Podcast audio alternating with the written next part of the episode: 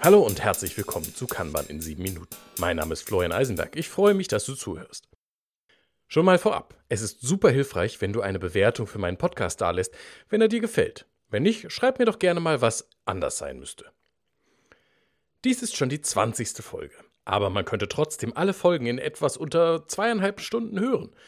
Ob du das dann auch alles so verdauen kannst, ist noch eine ganz andere Frage. Apropos Verdauen. Ich sehe immer wieder, wie Teams und ihre Scrum Master, Agile Coaches oder Teamleads an der Implementierung der Kanban-Methode verzweifeln oder es einfach super trivial angehen.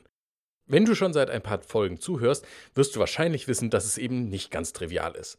Wenn du aber Lust hast zu erfahren, wie es einfach, aber nicht simplizistisch geht, schreib mir doch schnell eine E-Mail an post@florianeisenberg.de. In dieser 20. Folge möchte ich über Abhängigkeiten sprechen. Außer wir haben eine richtig ideale Situation, in der wir ein autarkes, autonomes Arbeitssystem haben, also selbstbestimmt und ohne Abhängigkeiten, haben wir alle Abhängigkeiten. Es soll Rahmenwerke in der Softwareentwicklung geben, die das grundlegend fordern, was kaum jemand hinbekommt. Aber man darf sich ja alles wünschen. Egal. Also gehen wir mal davon aus, dass wir irgendwelche Abhängigkeiten nach außen haben. Das können permanente Abhängigkeiten sein oder Abhängigkeiten, die unvorhergesehen auftreten. Also wenn wir mal irgendwas benötigen, was aber nur nach detaillierter Analyse vorher hätte klar sein können. Egal wie wir uns dagegen wehren, wenn wir diese Abhängigkeiten nicht in den Griff bekommen, wird das auf uns zurückfallen. Wir können aus der Wahrnehmung unserer Kunden und Stakeholder nicht einfach einen Teil Unvorhersagbarkeit oder lange Laufzeit rausschneiden. Ich glaube auch kaum, dass irgendwer sagt, mit der Dienstleistung von XYZ bin ich vollumfänglich zufrieden.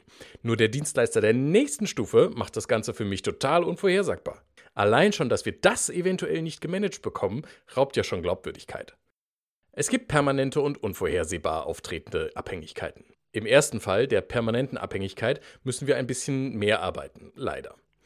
Sehen wir uns also doch mal an, wie wir damit umgehen. Also, normalerweise treten permanente Abhängigkeiten immer am gleichen Ort auf. Also beispielsweise, wenn wir ein Softwareprojekt durchführen und eine Abhängigkeit zu einem externen Dienstleister haben. Ganz typischer Fall. Dann gibt es, dann gibt es zwei Fälle. Erster Fall, die Abhängigkeit tritt für alle Aufträge dieser Dienstleistung auf. Dann können wir das wie einen normalen Schritt in unserem Workflow behandeln. Wichtig ist, dass wir dann hier auch mit einem VIP-Limit arbeiten. Dann machen wir unser Pull-System nicht kaputt. Und wir können steuern, dass wir den Dienstleister nicht überlasten, falls der nicht auch ein Kanban-System hat. Im zweiten Fall müssen nur einige Arbeitsaufträge durch die externe Abhängigkeit. Im Optimalfall können wir das schon sehr früh, am besten vielleicht sogar am Eingang unserer eigenen Dienstleistung feststellen. Dann können wir den Mix stabil halten und können vorhersagbar bleiben. Da muss man aber ein bisschen aufpassen, da habe ich ja in der letzten Folge schon drüber gesprochen.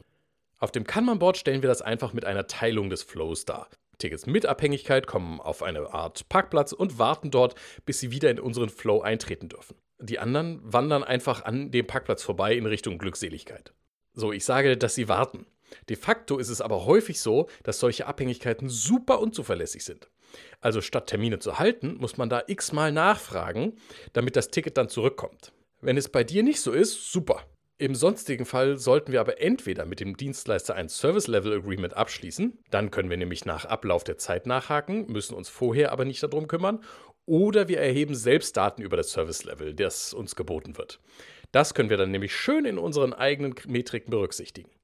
Und mit solchen Daten kann man dann auch gut zum Dienstleister gehen und um Besserung bitten.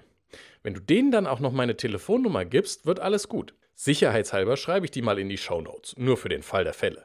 Jetzt werde ich häufig gefragt, ob man da auch auf diesen Parkplatz ein VIP-Limit legt. Die einfache Antwort ist ja, wir wollen ja ein echtes Pullsystem haben. Die richtige Antwort ist, kommt darauf an. Und zwar kommt es darauf an, ob wir denn damit umgehen können, wenn der Parkplatz voll läuft.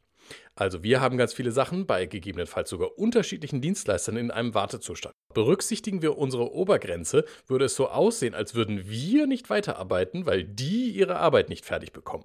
Da muss die Organisation reif genug sein, um damit umgehen zu können. Aber eigentlich, wenn die Orga reif genug ist, wollen wir ja schon Auswirkungen auf unsere Auftragsannahme, wenn wir die Dienstleister nicht gemanagt bekommen. Klar, das VIP-Limit muss hoch genug gewählt werden, dass das nicht ständig auftritt. Wir sollten also ein gewisses Maß an Variabilität abbilden können. Meine Empfehlung ist hier erst einmal mit einem nicht verbindlichen VIP-Limit zu starten, also sowas wie ein Soft-Limit, wie eine Kreidemarkierung. Mithilfe derer gucken wir, ob die Grenze überschritten wird. Falls das der Fall ist, können wir dann noch aktiv eingreifen und unseren Fluss managen und dann in unserem Verbesserungsteil weitergehende Maßnahmen ergreifen. Diese Maßnahmen bei permanenten Abhängigkeiten sollten darauf abzielen, die Menge an Arbeit und die Leistung dieses Subarbeitssystems bezüglich Geschwindigkeit und Vorhersagbarkeit zu steigern. Damit können wir Kanban übrigens super gut durch die Organisation hindurchwachsen lassen, wenn wir die Dienstleistung an Ort und Stelle belassen. Ein auch gern gewähltes Muster ist, die Tätigkeit bei sich selbst durchzuführen. Das benötigt dann aber Wissensaufbau und Erlaubnis und eine wirtschaftliche Betrachtung, ob das überhaupt sinnvoll ist. Jetzt habe ich noch gar nicht über diese nicht permanenten Abhängigkeiten gesprochen, also Dinge, die immer nur mal so sporadisch auftreten. Die behandeln wir im Gegensatz zu den permanenten einfach als Ausnahmen. Also auf dem entweder physischen oder elektronischen Board einen Blockadesticky drauf. Wir klären am besten, wie lange wir auf Lösung warten müssen. Die VIP-Limits im System müssten das eigentlich aushalten, wenn man sich nicht super duper eng gefesselt hat. Kleine Beobachtung meinerseits, hat niemand. Wenn die Lösung dann gefunden wurde und das Ticket in den normalen Flow zurückkehrt, nehmen wir diese Blockade oder das Blockade-Sticky und heben das auf. Das ist ja Input für unsere Risikobetrachtung. Wenn das einmal auftritt, geschenkt. Special Cause Variation. Wenn das mehrmals auftritt und sich gegebenenfalls in eine permanente, aber bis jetzt unvorhersagbare Abhängigkeit entwickelt, wollen wir das auf dem Schirm haben. Fazit. Abhängigkeiten gehören zum Leben dazu. Wir müssen lernen, ordentlich damit umzugehen und sie möglichst auch vorhersagbar zu machen. Denkt dran, immer die Erwartungen und Bedürfnisse des Kunden im Blick behalten. Permanente Abhängigkeiten versuchen wir genauso normal zu behandeln, wie sie es eben auch sind. Sporadisch auftretende Abhängigkeiten behandeln wir als Sonderfälle. Wir überlegen uns vielleicht, wie wir in Zukunft besser damit umgehen können, wenn sie auftreten. Und wenn sie sich von sporadisch zu permanent ändern, äh, das hatten wir ja schon. Mein Name ist Florian Eisenberg und das war Kanban in sieben Minuten. Heute gab es eine lange Einleitung, da ist der Abspann kurz. Also, happy Kanban und stay safe!